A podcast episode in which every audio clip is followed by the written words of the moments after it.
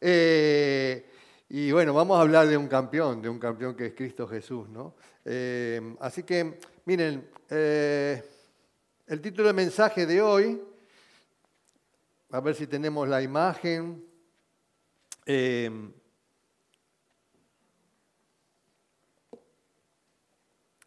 la ventana del corazón. Cuando uno hablamos de ventana, ¿qué me, dirían ustedes? ¿Qué se le ocurre decirme? Luz, vista, aire. Eh, el, diccionario dice así, que la ventana es una abertura en un muro o pared donde se coloca un elemento que sirve generalmente para mirar y dar luz y dar ventilación. ¿Sí? Que más o menos lo que dijeron. Eh, pero de alguna manera, una ventana, cuando decimos eso, vamos a suponer, estamos dentro de nuestra casa. Cuando abrí la ventana, ¿qué hace? ¿Qué es lo que primero que se te viene? ¿Para qué vas a abrir la ventana? ¿Sí? Para cambiar el aire, para que generalmente eh, no todos tenemos, pero a veces si hay una ventana que da hacia la calle, nosotros tratamos de, mirar, ¿no? Por ejemplo, nosotros estamos en el cuarto piso y entonces mi ventana da directamente a, todos los techos de, hacia el, ¿cómo se llama esto? Está el polideportivo y vemos las montañas allá en el fondo, ¿no? Eh, y me gusta mirar todo eso, ¿sí? Ahora, la ventana de alguna manera permite que nosotros desde nuestro interior podamos estar observando y podamos estar recibiendo todo lo que hay en el exterior, desde el aire, desde la luz, de lo que haya, porque a lo mejor no hay luz, hay oscuridad. A lo mejor recibo cosas que lo que están haciendo en otro lado, pero de alguna manera yo en mi interior, a través de esa ventana, yo estoy recibiendo cosas. Por eso estamos hablando de la ventana del corazón. Eh, por ejemplo, también de alguna manera a través de las ventanas, la gente, el exterior, también puede ver algo tuyo, ¿o no? En menor medida, pero sí, si vos andás paseando desnudo por ahí, un vecino dice, ¿qué hace? ¿Qué está haciendo? ¿Qué está haciendo? ¿Eh? Entonces, de alguna manera también la ventana del corazón permite al exterior ver pequeñas cosas tuyas en el sentido de, que, claro, la, visión que podés tener a través de la ventana es menor que la que vos tenés de adentro hacia afuera. Pero lo importante es entender de alguna manera la función de la ventana. Ahora, la ventana permite ver nuestro interior. ¿Cómo se, ¿Cómo se, ve el interior ahora de las personas? ¿Qué, ¿Qué, sería una ventana? Perdón, ¿qué sería una ventana hoy en día? ¿Escáner? Ah, perfecto. Perdóname, ¿vos qué dijiste? Las redes sociales. Hoy en día en el Facebook, vos sabés la historia y sabés o podés discernir cosas que la gente está abriendo desde su corazón y de su vida para que otros se entere. Porque cuando uno pone fotos, está queriendo que se entere de que, no sé, que estuve en tal lado, que estuve con, con quién, con, eh, dónde estuve comiendo, dónde estuve paseando, que la gente se entere. De alguna manera, yo estoy abriendo la ventana de mi vida hacia el exterior. También las redes sociales, nosotros cuando vos estás deseoso de, que estás en la búsqueda de algo, ¿no? Por ejemplo, cuando uno busca algo para toda la vida, hay páginas de todo tipo en la red, ¿no?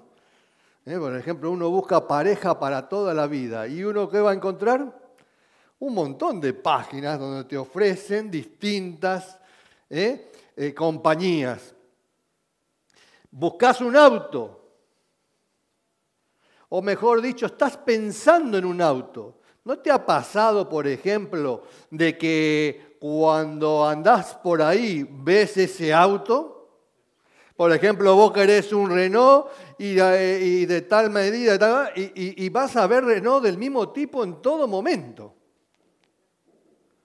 Pero eso no significa, ustedes piensan que se, Dios arma toda esa película para que aparezcan los Renault y vos puedas ver los Renault. ¿Qué es lo que está pasando? Que nuestra mente es la que se está fijando fijando en el sentido de, permanecer en ese pensamiento y entonces lo único que mi mente está mirando son coches Renault. La web, de alguna manera, eh, en, esto de la, búsqueda, cuando vos decidiste, yo estaba buscando microondas en el, en el Mediamar como también estoy con el Amazon, pongo, me pongo microondas, me llamar, me dan peso de y ¡trac!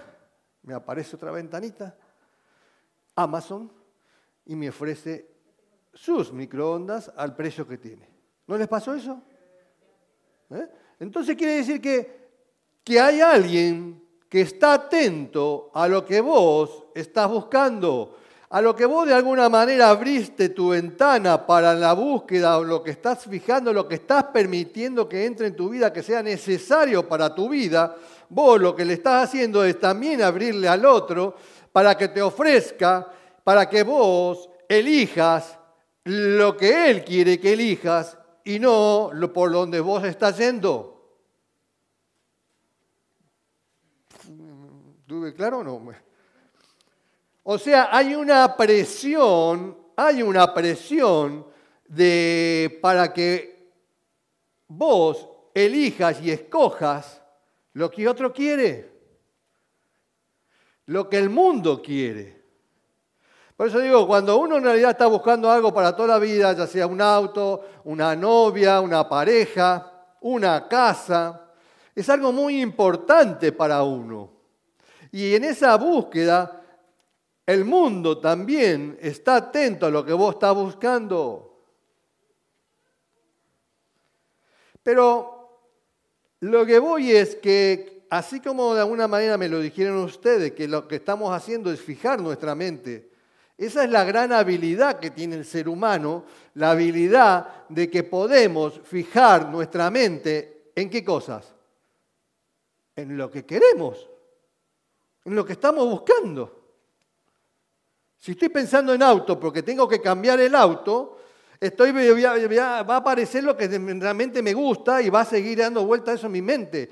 O sea, mi mente se está enfocando en algo determinado que yo estoy eligiendo. Y después aparecen las tentaciones de otro tipo que quieren llevarte a otra cosa. ¿Están de acuerdo o no? Ah, bueno, ahí vamos bien entonces. Eh, o sea que esta es una habilidad que todo ser humano tiene y es una capacidad que tenemos, que, que podemos dirigir nuestra atención a lo que queremos. Si nosotros tenemos hambre, ¿qué hacemos? Nuestra mente está, tengo hambre, tengo hambre, estás en el trabajo, estás viajando, no veo la hora de llegar, tengo hambre, y, tu cuerpo te está pidiendo hambre, y, tu mente está, y entonces mientras vas en el auto, ¿qué vas mirando?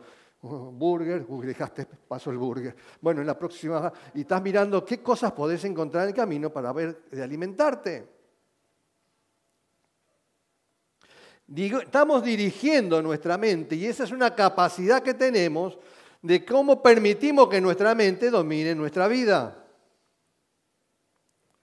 Hubo una prédica preciosa de Nadia que nos habló un día de del famoso, y haciendo un paralelo con la cámara fotográfica, de cuando nosotros enfocamos.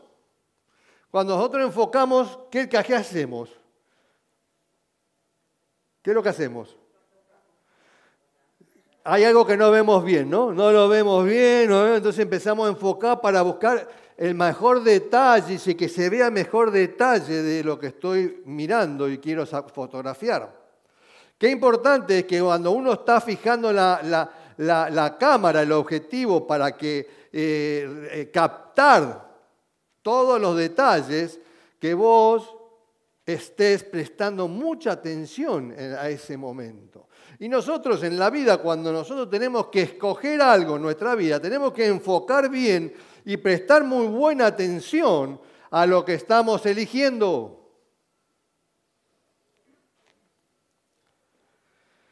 Por eso, de alguna manera, nosotros podemos decir, yo, yo puedo hacer una pausa, yo estoy pensando en comer, ahora tengo un hambre, pero puedo decir, bueno, ahora no voy a pensar en esto, voy a dedicarme a esto, porque tengo que hacer este trabajo. Y entonces te pones a trabajar, aunque vos ya estás sintiendo hambre, pero vos ya tu mente la ubicás en otra, en otra actividad. Lo podés hacer. Claro, si vos tu, tu emoción solamente está en comer, no vas a, vas a dejar todo para ir a comer. Pero a vos ahí estarías dominado por, la, por, por, las, por las sensaciones de tu cuerpo, por la necesidad de tu cuerpo, puse la más fácil, la de comer, pueden ser otras, ¿eh? y dejas actividades por hacer que son más prioritarias e importantes. Es decir, que tenemos esa capacidad de dirigir nuestra atención y tenemos la capacidad de decir, pienso esto, pero puedo pensar ahora en otra cosa.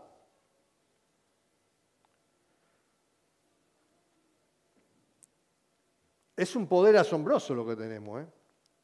Lo que pasa es que a veces vivimos sin darnos cuenta, eh, absorbidos por la realidad, por las circunstancias, por los problemas. Y a veces solamente estamos dando vuelta alrededor de, de cosas que no nos conviene estar centrados en eso. Tenemos que estar pensando de una manera distinta. Pero es un poder que, tiene el ser humano, que lo tienen todos, que los animales no lo tienen. Los animales no tienen la capacidad de reflexionar y de decir, voy a pensar en esto, voy a pensar. Tiene por instinto, ve comida y quiere comer y va a comer, pero es por instinto. Es porque son los impulsos. Aunque muchos seres humanos nos comportamos como animales por los impulsos por estas cosas que surgen de nuestro instinto. Por eso no tienen que gobernarnos los impulsos. Este padre se fue con las dos criaturas por una intolerancia con su ex mujer y no tolerar que no, no quiere vivir más con él. Esos impulsos nos llevan a comportarnos como animales. Y no es solo él, porque él tomó una decisión, pero nosotros también somos capaces también de esas situaciones. Nos comportamos a veces como animales, rechazamos a veces nuestras parejas, eh, la insultamos, somos intolerantes, somos irreflexivos con nuestras parejas. Ustedes se ponen a pensar, hubo un, divorcio hace poquito, horas. ¿Quién puede decirme uno? A ver. Muy notario. No, no están informados de nada. Ustedes no ven televisión, no ven los diarios, no ven nada, ¿no? Eh, y mucha gente mira, habla de, Bill Gates como de la vacuna, de eso hablan, porque hablan todos, pero no porque miraron las noticias. Se, se divorció Bill Gates. ¿Lo saben eso? Bill Gates tiene como, no sé cuánto tiene Bill Gates, 80 años. Se divorció. No sé cuántos años lleva con su mujer y lo único que habla en la noticia es eh, eh, la cifra astronómica de ese divorcio. Pero ¿qué es lo que pasa? Que, después de esa edad, ¿qué va a encontrar Bill Gates? ¿Qué va a encontrar la mujer de Bill Gates? Pero hay una intolerancia en una de las partes o en las dos partes en la que ya no se permite ningún cambio, ningún cambio en la manera de pensar, en la manera de vivir, que hace de que esto no va más. ¿Y qué van a hacer a 80 años? Por más guita que tengas. Pero así nos comportamos y no sabemos apreciar lo que tenemos. El hermano William me hablábamos anoche y me decía, yo he aprendido, a, estuve reflexionando mucho y he aprendido que he perdido mucho tiempo en, mi vida con cosas que no, no, sirven de nada. y yo ahora en esta circunstancia de estar padeciendo toda esta quemadura y este trastorno que, que está sufriendo, se da cuenta de cosas muy importantes. Y que qué valor tiene eso ahora que lo descubrís. ¿Qué valor tiene? Pero ahora valora porque valorás cuando lo perdés. dijo. Entonces, eh, este, este Mados que le hablé, Bernie Mados, que le hablé el domingo pasado, Bernie Mados engañó toda su vida a toda la familia, a todo el mundo. Y termina destruyendo su matrimonio, 60 años de matrimonio. Porque realmente tenemos en nuestra mente, tenemos cosas oscuras que no nos damos cuenta dónde nos lleva. Por eso hemos descuidado incluso esta que, que es un arma tan poderosa y fundamental para nuestra lucha contra el pecado, la de poder dirigir esto, esto sé que es malo y no me conviene, no tengo que pensar en esto, voy a pensar en otra cosa. Lo puedo hacer, pero si nos comportamos como animales, me dejo manejar por mi carne, por mis emociones, por mi instinto, por mis impulsos, y entonces sigo pensando en lo pecaminoso. Y entonces esta arma que yo tengo, que es poderosa para cambiar y vivir de una manera distinta, no la estoy utilizando, la estoy despreciando. La Biblia nos llama bien claramente que este es un don que tenemos, es un regalo que tenemos, no somos animales. Dios nos dotó de esta capacidad para que nosotros sepamos elegir, sepamos poner nuestra atención en las cosas buenas. Podemos dirigir nuestra atención sobre las cosas buenas. Pablo, el apóstol Pablo, dice en Romanos capítulo 8, 5, 6, dice lo siguiente, porque los que viven conforme a la carne ponen la mente en las cosas de la carne, pero los que viven conforme al Espíritu en las cosas del Espíritu. Porque la mente puesta en la carne es muerte, pero la mente puesta en el Espíritu es vida y paz. Pregunta, lo tienen ahí, ¿no? ¿Cuántas maneras de vivir hay, según el apóstol Pablo? ¿Cuántas? Dos. Vamos bien dos maneras distintas de vivir. De alguna manera, estas dos maneras distintas de vivir nos indica alguna, una cosa, pero vamos a que en estas dos maneras distintas de vivir hay algo en común, para seguir el, el versículo. Hay una cosa en común que tienen las dos maneras de vivir, que sería nuestra mente. La mente es lo que tienen en común las dos maneras de vivir pero tiene distinto uso, tiene distinta, eh, distinta orientación en la, en la, ¿cómo se llama? En la, en la atención.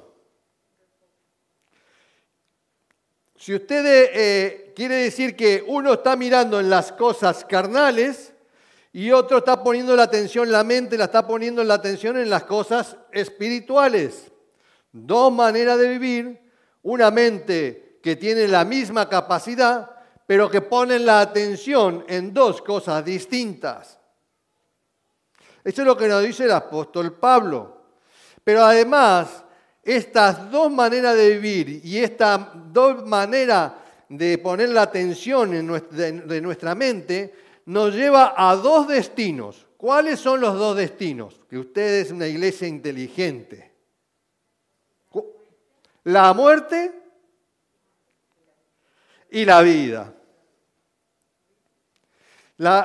pues vos pongas la atención, que tu, la, que tu mente ponga la atención en las cosas espirituales, tiene que ver con vida.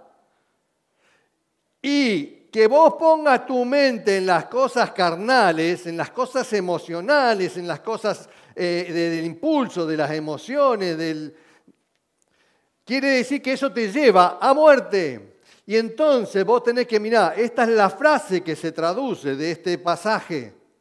Es en lo que fijas tu mente, en lo que fijas tu mente, determina el destino de tu vida. ¿Qué determina? La vida o la muerte. ¿Lo tiene en el versículo? No lo tenés, ¿no? Eh, se lo vuelvo a repetir, en lo que fijas tu mente determina la vida o la muerte. Estamos hablando de la vida o la muerte espiritual, obviamente.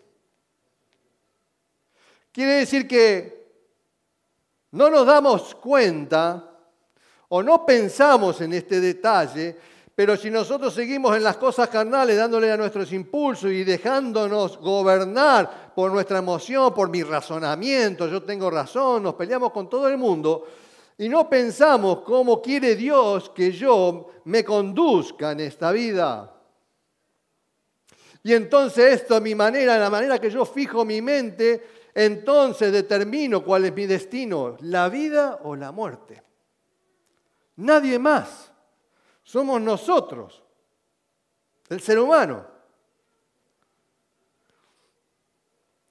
Por eso es muy difícil que cuando el ser humano tiene que, las cosas no van bien, no están bien y siguen igual, y vos podés estar toda la vida, pero por eso digo, llegar a una vida como Bill Gates, con todo el dinero que vos decís, pero este lo tiene que tener todo solucionado, y como todos decimos, nos va a poner el chip a todo, y todo el mundo está con el chip a todo, y sin embargo el tipo no puede tener una familia que tuvo que divorciarse.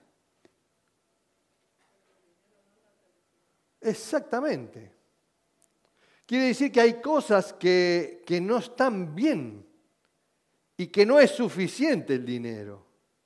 Pero claro, en la, búsqueda, nosotros tenemos, eh, cuando buscamos el cambio en nuestras vidas, también lo buscamos de una manera pasiva, no lo buscamos de una manera radical. Tengo que cambiar mi vida porque así no puedo seguir y, haces un cambio radical en tu vida. No, no, la gente no hace eso. La gente es muy raro encontrar uno que, que haga eso, que cambie radicalmente su vida. Sí, algunos saben lo que hacen, se cortan el pelo, se tiñen de rubio, y como yo, y, eh, se, y dicen cambio de vida. Pero claro, el esquema mental que tenemos los seres humanos es que damos vueltas sobre nuestros problemas y vos te vas a encontrar que en vez de estar hablando de los cambios que tenés que hacer en tu vida, todo ronda alrededor de tus problemas, todo ronda alrededor de tus asuntos, todo ronda a partir de la situación de tu familia, de tus cosas. Cuando vos hablas con alguien, siempre da vuelta sobre ese tema. Y en realidad lo que estamos haciendo es poner nuestra atención en cosas que no van, que no, no hacen al cambio. Yo tengo que buscar un cambio y tengo que, tengo que discernir, tengo que hacer el diagnóstico de mi vida, de cómo va y encontrar por dónde está el cambio. Ya lo dice el apóstol Pablo. El cambio está no centrarme en mis problemas. El apóstol Pablo dice que vos, ¿qué tenés que pensar? En las cosas espirituales. Mirá, hablando con William, él le podría estar hablando de todo el rollo de cómo está quemado, de cómo está mal y de cómo está su cuerpo, que lo es injerto y que... Pero estábamos hablando del Señor. Y no dejamos de hablar del Señor. Y no dejamos de sacar versículos de la Biblia y decirnos, sí, porque el Señor acá, es acá. Y, empezamos a hablar. Y digo, William, ¿te das cuenta de esto, William? Lo único que hacemos estamos hablando del Señor, no estamos hablando de los problemas. Y la única manera de que vos lo que pensás y donde pones tu atención determine la vida o la muerte, vos cuando pensás en el Señor estás determinando la vida sobre tu problema. Y no solamente sobre la vida, sino sobre la, paz, porque dice vida y paz. Quiere decir que vos, como en el caso de William, sufrido y dolorido como está, Tienes vida y paz por solamente pensar y poner su atención en Cristo Jesús. Pero el Nuevo Testamento nos enseña muchas cosas. Mira, en el Colosenses,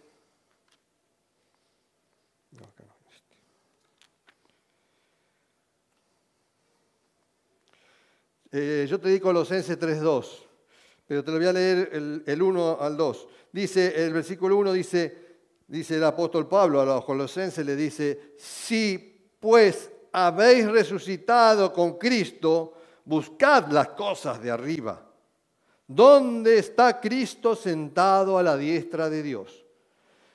Hasta ahora es como un comentario del apóstol. Hasta ahora lo que está diciendo es un comentario. Dice, si pues habéis resucitado con Cristo, o sea, si hemos, si hemos tenido la regeneración, el cambio de eh, el nuevo nacimiento en nuestras vidas, nos hemos bautizado si, y hemos muerto y resucitado con Cristo, busquemos las cosas de arriba Quiere decir que si vos recibiste al Señor, no podés estar en las cosas carnales, no busques las cosas carnales, no te queden las cosas carnales, busca las cosas de arriba, donde está, donde Cristo está. Da una certeza de que lo que estamos creyendo, las cosas de arriba, estamos hablando de alguien, nuestro Dios, como hemos cantado, ¿eh? Él está sentado, ¿eh? Él es nuestra roca, Él vivo está.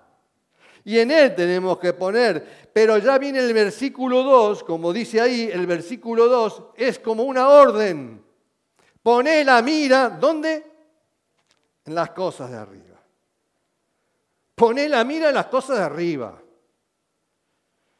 Pero claro, andamos por nuestra vida contando los problemas que tenemos a todo el mundo, pero no ponemos la mirada en las cosas de arriba, no hablamos del Señor, hablamos de los problemas. Y no salimos y no hay cambio en nuestra vida. Pero el apóstol Pablo dice, ¿eh? siguiendo con, lo que decíamos antes, ¿eh? la coherencia del apóstol Pablo en la carta de los romanos, ahora a los colosenses hay una coherencia en todas las iglesias que fue sembrando, en lo que el mensaje que está dando, que tenemos que poner nuestra mente en las cosas de arriba, en las cosas espirituales. Claro, es muy fácil quedarnos en los problemas y llorar en los problemas. Por eso nuestras emociones están gobernadas en gran medida por aquello que consideramos, por aquello que habita en nuestra mente. Si estamos pensando en cambiar el auto, seguramente ya tenemos la marca, el modelo, las ruedas, el asiento de cuero y seguramente tenemos el color y todo lo pensado ya bien claro. El dinero. Ese es el problema. Dios, ¿cómo hago? Pero lo ponemos nuestra mente y, consideramos aquello que, que, está habitando. Y en la medida que está habitando, vos no dejás de pensar en eso. Y hasta que no te compras el auto, no dejás de pensar en eso. Y entonces eso habita en tu mente y las cosas carnales y tus emociones habitan en tu mente y no desaparecen, cada vez están más fuertes, llevándote y conduciéndote a un destino, a un camino que no es el espiritual. Siguiendo en este criterio, dice Jesús, mira, Dice Jesús eh, cuando habla de, eh, del afán y la ansiedad y las preocupaciones, ¿no? Eh, Jesús dice bien claro, dice, no se preocupen por nada, ¿no? No nos preocupemos por nada. ¿Qué, tenía, ¿Qué preocupación tenía la gente de la cual hablaba Jesús allí? ¿Qué problema tenían? ¿Comer? ¿La vestimenta? Y el cuerpo, el vestido. Esta era la ansiedad que tenía la gente en ese momento. Entonces le dice Jesús, no, no, no, no, se preocupen, dejen esta ansiedad, dejen esto, esto que están pensando, esta preocupación. ¿Y qué tenían que hacer para dejar esta preocupación? El versículo 24 dice, considerad. ¿Recuerdan? Considerad qué cosa? Los cuervos. Ya no me siguen, ¿no? Considerad los cuervos. Lucas 12, 24, considerad los cuervos. ¿Lo tienen o no usted ahí? Considerad los cuervos. Quiere decir que Jesús, para sacarnos de la, de la ansiedad y la preocupación que tenemos de cómo vamos a comer, de cómo vamos a vestirnos, de, ¿en qué tengo que considerar? A los cuervos. ¿Qué ser humano considera a los cuervos, las aves, las plantas, considera eso para ver qué cambio tiene que hacer en su vida? Ninguno lo hace. Pero fíjate vos cómo te lleva Jesús para que vos entiendas que en tu problema, el problema que vos estás teniendo, que no tenés paz, que no vivís, eh, que no vivís que, feliz, que estás preocupado en pavadas, te está diciendo considerad los cuervos. Y más adelante dice considerad, ¿qué más dice adelante? Considerad los, los lirios. Dice considerad las plantas. Pero claro, otro dice, pero una planta, el cuervo, ¿qué tiene que ver con yo, yo, yo cómo voy a comer? Yo cómo Entonces yo estoy preocupado por lo mío y, Pero los pájaros salen todas las mañanas, salen y comen cuando tienen hambre, van y buscan para comer y encuentran. Pero nosotros no consideramos esto. Nadie considera una planta, nadie pone atención en lo que Jesús enseña. Nadie pone atención, no, no, no, yo tengo que... y entonces le damos vuelta al problema y seguimos con el problema. Yo tengo este problema, tengo y cómo voy a hacer, y cómo voy a pagar, y dónde saco esto, dónde saco la plata para el auto, y así estamos. Dando vuelta en nuestro problema.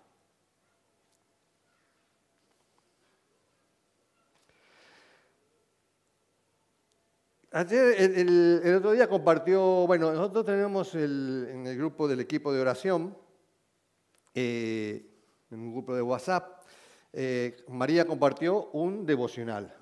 Eh, compartió un devocional.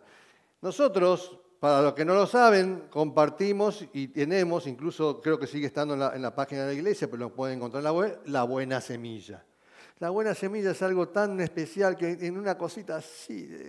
así que no te puede llevar mucho tiempo leerlo, vos tenés una pequeña historia y tenés un pasaje bíblico y te llenó el día. Pero claro, estando que a veces tenemos tantas ocupaciones y tantas preocupaciones que no somos capaces de poner nuestra atención en un pedacito de la buena semilla. Pero esto es un devocional que compartió María. Y hablaba, tenía la historia de un nene, Mateo. Y este nene, Mateo, resulta que, como muchos niños, ¿no? Dice que se subía a un paredón y subía, trepaba el paredón, pero cuando llegaba arriba, como era chiquito todavía, después le daba miedo bajar. Y entonces dice que el padre le tiraba los brazos y el niño se tiraba los brazos del padre. Qué lindo, eso es lo que vemos siempre, ¿no? Lo que siempre nos ha pasado con nuestros hijos, ¿no? Pero claro, Llegó el tiempo que el niño se hizo más grande y adolescente, entonces el niño ya empezó, trepaba el muro, y el padre estaba ahí para... ¿Y el nene qué hizo? Se dio vuelta y bajó por su cuenta. ¿Sí? ¿Está bueno o está malo? ¿Está bien? Es claro. ¿Qué es lo que pasó entonces? ¿Cuál fue la diferencia? Que él creyó que podía hacerlo y confió en él que podía hacerlo. Y, el otro tema es que dejó de pensar en depender de su padre y que podía depender solo. ¿Sí? Y está bien que en la vida, porque nosotros en el reino de Dios, porque hay gente que piensa, bueno, si yo me corté y me puedo poner una curita, me la tengo que poner la curita. Curita no, tirita la tirita.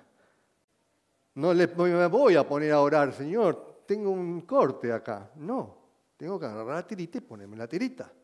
O sea que en algún punto la autonomía está bien, pero el problema está cuando dejamos de depender y de confiar en el Padre pensando que más, más bien me hace confiar en mí mismo.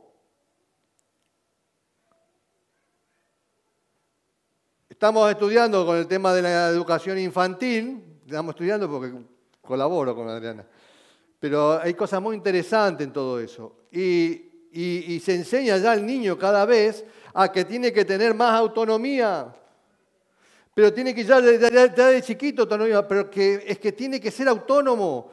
Y yo por un lado veo que lo que nos lleva también es que perdemos esa, esa responsabilidad que tenemos como padre y, en que nuestro niño tampoco tiene que perder la confianza de que tiene un padre que elige bien las cosas para su vida. ¿Qué quedaría de la raza humana si pensáramos que los padres no tenemos la capacidad de darle cosas buenas a nuestros hijos? Pero sin embargo, en esta corriente de pensamiento tenemos que buscan la autonomía para que pero hay un punto donde en la vida Dios nos enseña y quiere que seamos dependientes del Padre celestial. Por eso dice, poned la mirada en las cosas, la mira en las cosas de arriba. Pero claro, nosotros centramos nuestros pensamientos en nuestra mente en que en nosotros, en esta autonomía que tenemos, creemos que vamos a salir adelante porque yo puedo, porque esto, no necesito de nadie. Y no nos damos cuenta cuando decimos que no necesitamos de nadie, no nos damos cuenta que estamos dependiendo de mucha gente. Porque yo dependo de la sociedad, dependo del Estado, porque el Estado hay una sanidad pública, ¿no? Parece que yo no dependiera de nadie, pero yo dependo del Estado, que hay una sanidad pública, que hay un, centro de salud ahí chiquito acá en silla y que puedo ir a atenderme. es que yo soy autónomo, ¿no? ¿Qué autónomo de qué? Y yo necesito de papá y mamá para tal cosa. Y yo necesito de nos olvidamos que, nos creemos que con la autonomía es suficiente, que nosotros vamos a tener y poder vivir solo en este mundo sin la necesidad de dependencia. Lo que voy es, para cerrar un poco esto, que esto es para debatirlo, la mente es la ventana del corazón. La mente es la ventana del corazón. Nosotros Parece que nosotros ya somos grandes, ¿no? Que hemos sido criados, somos de otra generación, hemos sido criados de una manera, pero nosotros no hemos llegado a un punto de nuestra vida donde supimos elegir lo que queríamos. Sí, ¿no? Vos te compraste la casa que querías, ¿no? Vos, Edith, ¿no te compraste la casa que querías? Eh, ¿La fuiste, la compraste donde vos querías? ¿Cómo la compraste?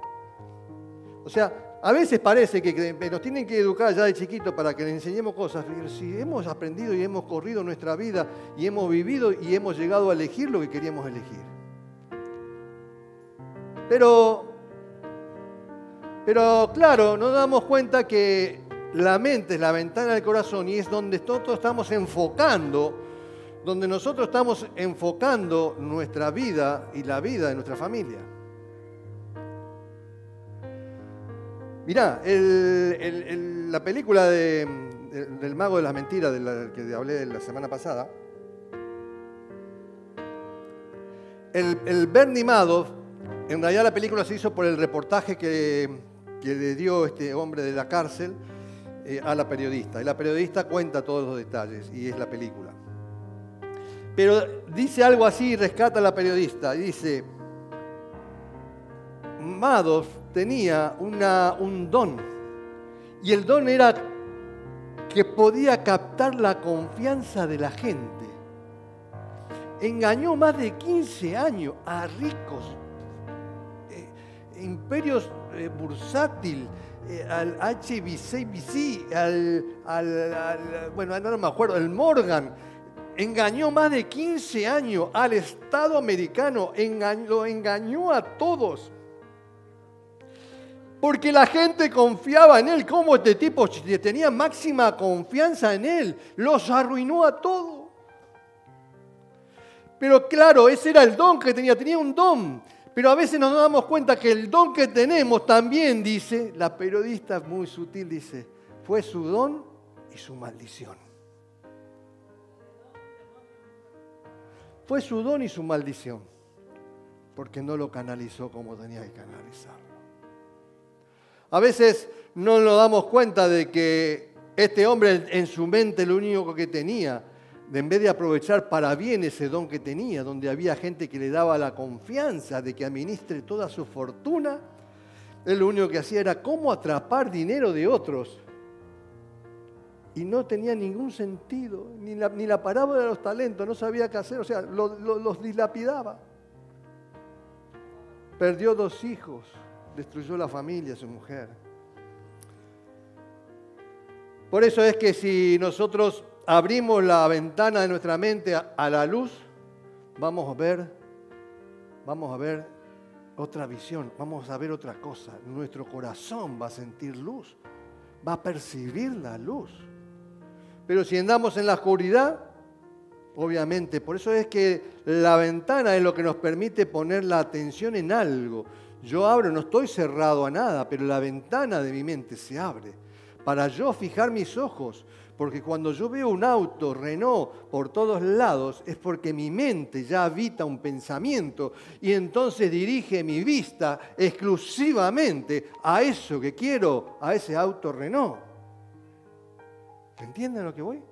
Y entonces el problema está en lo que habita en tu corazón, en lo que eh, tu mente está permitiendo que habite en tu corazón. Terminamos. Dice lo siguiente, Hebreos 12, 3, del 1 al 3. Pero te lo, te lo voy, a, te voy a hacer una introducción. Mira, Hebreos, todos recuerdan el capítulo 11 de Hebreos. Capítulo 11 de Hebreos habla de qué tema? La fe. ¿Eh? Hebreo 11.1 empieza lo que es la fe.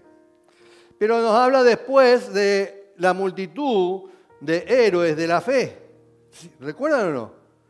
Entonces nos empieza a hablar de todos los héroes de la fe, de Abel, de Noé, de Abraham, de Moisés, de Sara, de Rabán. Bueno, nos habla de todos ellos y habla de todos los héroes de la fe de antes de Jesucristo. Y nos habla de cómo vivieron ellos, y de alguna manera dicen después cómo terminaron muchos de ellos. Muchos de ellos, dice, conquistaron un imperio, qué sé yo. Dice, después dice que otros experimentaron vituperios, azotes, prisiones, cárceles, apedreados, aserrados. No fue una vida fácil de muchos de ellos. Y sigue diciendo en el capítulo 11, y todos estos, aunque alcanzaron buen testimonio mediante la fe, no recibieron lo prometido. Aunque dice, proveyendo Dios alguna cosa mejor para nosotros, a lo de la nueva era, ¿no? A la de la nueva era de después de Cristo, o en Cristo Jesús. Como nosotros ahora. Todo esto Dios preparó para que nosotros vivamos mejor. Pero de alguna manera termina y empieza el capítulo 12 diciendo esto, pero este era el contexto de lo que, estamos, lo que va a decir ahora el autor de Hebreos. Por tanto, nosotros también, teniendo en derredor nuestro tan gran nube de testigos, todos los héroes de la fe que de alguna manera le, le describí, dice, despojémonos también de todo peso y del pecado que tan fácilmente nos envuelve y corramos con paciencia la carrera que tenemos por delante. ¿Cómo? Puesto los ojos en Jesús, el autor y consumador de la fe, quien por el gozo puesto delante de él soportó la cruz, menospreciando la vergüenza, y se ha sentado a la diestra del trono de Dios. O sea, ¿en quién tenemos que poner los ojos? En Cristo Jesús. Pero además, está bien descrito que estamos poniendo los ojos en Cristo Jesús, que no es, no es un fulanito, es, ¿quién es? El autor y consumador de la fe.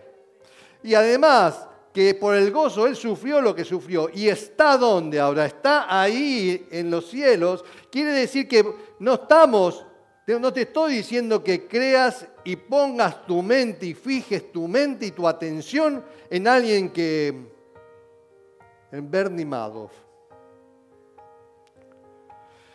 Y dice después, versículo 3, considerad pues a aquel que soportó tal hostilidad de los pecadores contra sí mismo, para que no os canséis ni os desaniméis en vuestro corazón. ¿Cuál es la palabra clave acá?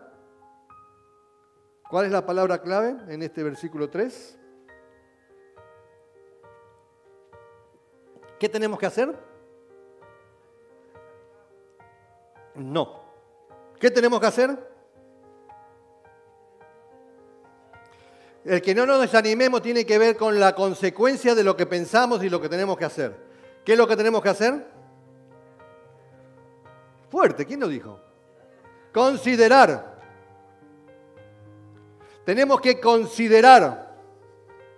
Nosotros lo demás, eso nos va a servir en quién estemos considerando, en quién nosotros estemos poniendo la atención. Eso nos va a llevar a muerte o vida y paz ¿Está claro? Entonces, tenemos que poner nuestra atención, tenemos que considerar. Considerar es pensar. Mirá, el diccionario dice que es reflexionar con atención y detenimiento para formarte una opinión sobre algo. Pensar sobre algo analizándolo con atención. Vos no estás el, autor de Hebreo no te está diciendo cree en cualquier cosa, no, hicimos un Dios acá y, lo, y cree en esto. No, no te está, te está hablando de algo cierto. Te está, alguien, te está hablando de Cristo Jesús, que vivió, nació, vivió, murió y resucitó. Y hay testigos de eso. Y entonces está diciendo, no, no está diciendo que creas en nada, está diciendo que creas en algo verdadero. Y entonces también dice pensar o creer basándose en algún dato de alguien. Y este es el dato que da la Biblia, que nos da la palabra de Dios, de que tenemos que poner nuestra atención, tenemos que considerar, así que como consideramos eh, los cuervos, como consideramos los lirios, así tenemos que considerar al Hijo de Dios y tener esa consideración y en esa manera de, pensar, poner nuestra atención en las cosas de Dios, es poner la atención en las cosas del cielo, es poner la atención en Cristo Jesús, que es el autor y consumador de la fe. Esta es la gran capacidad que tiene nuestras mentes, ¿eh? la de poder centrarnos y enfocar, decir en dónde. Yo tengo que escoger, yo puedo escoger. Pero ¿qué me sirve a mí que digamos, Ah, ¿Qué, me sirve a mí decirle a mis hijos que, que escojan acá, escojan acá, que sepan elegir el color de esto, el color de esto? ¿Y de qué sirve eso? Si yo lo que le tengo que enseñar es lo principal. Que yo primero tengo como padre, tengo que saber a, a quién tienen que poner la atención. Y la mayor enseñanza que yo le puedo dar a mi hijo es que ponga la atención, que ponga sus ojos en Cristo Jesús. Esa es la seguridad que le damos a nuestros hijos. La seguridad de que enfoquemos nuestra vida y consideremos siempre. Fíjense en esto. Esta capacidad y este, este don que tenemos de parte de Dios nos lo, nos lo dio para que consideremos a Cristo Jesús. No, no, no, no nos dio para que consideremos a Bernie. No nos dio para que consideremos a, Bill Gates. No nos dio para que consideremos a Sánchez. No nos dio para que consideremos al pastor benigno. No, no, no. Nos dio para que consideremos a Cristo Jesús. Solamente tenemos que considerar a Él. Primeramente les hizo ver, pero si escúchame, mirá, Jesús era el que hablaba. No iba a hablar de sí mismo. Considera los cuervos, decía Jesús, considera los cuervos, considera eh, los lirios. Pero ahora Jesús no está. Y le dice el autor, considerad a Jesús, aquel que sufrió tal contradicción de pecadores contra sí mismo, aquel que padeció lo que padeció. Así nos vamos a desmayar, eso es la consecuencia. No, nos vamos, no vamos a cansarnos y a desmayarnos, a esperar, más allá del sufrimiento que tengamos, de que las cosas no salgan, que las cosas no se mejoren. Más allá de eso es Yo considero a Jesús y sé que lo demás va a venir tarde o temprano, llegará. Que tu mente, la ventana de tu corazón, fije tus ojos en Cristo Jesús. Ese es el punto. Que cada uno de ustedes fijen sus ojos en Jesucristo. La canción que cantamos, que me escuché ayer, dije, esta canción es para este momento. Y no era la canción que estaba prevista. Porque no era la que habían previsto otra. Y por el internet no funcionó. La de En Jesús fuerte soy. En Jesús fuerte soy. Sobre la tempestad Él es rey. Eso es poner la atención en, las cosas de arriba. Él es el único que paró la tempestad. Y yo me hago problema por los temporales. Pero lo dejamos cantando. Por eso Dios es maravilloso cuando ordena las cosas. Y entonces Él es Dios y Él es mi ancla firme, está en Él. Mi ancla está firme porque yo, mis pensamientos, cuando digo mi ancla firme es porque mis pensamientos están en Cristo Jesús. Si no es así, es verdura lo que estoy diciendo, lo que estoy creyendo. Y entonces mi ancla firme está en Él, mi roca es. Eso es si tenemos el corazón orientado a Cristo Jesús. Amén, iglesia. Vamos a orar.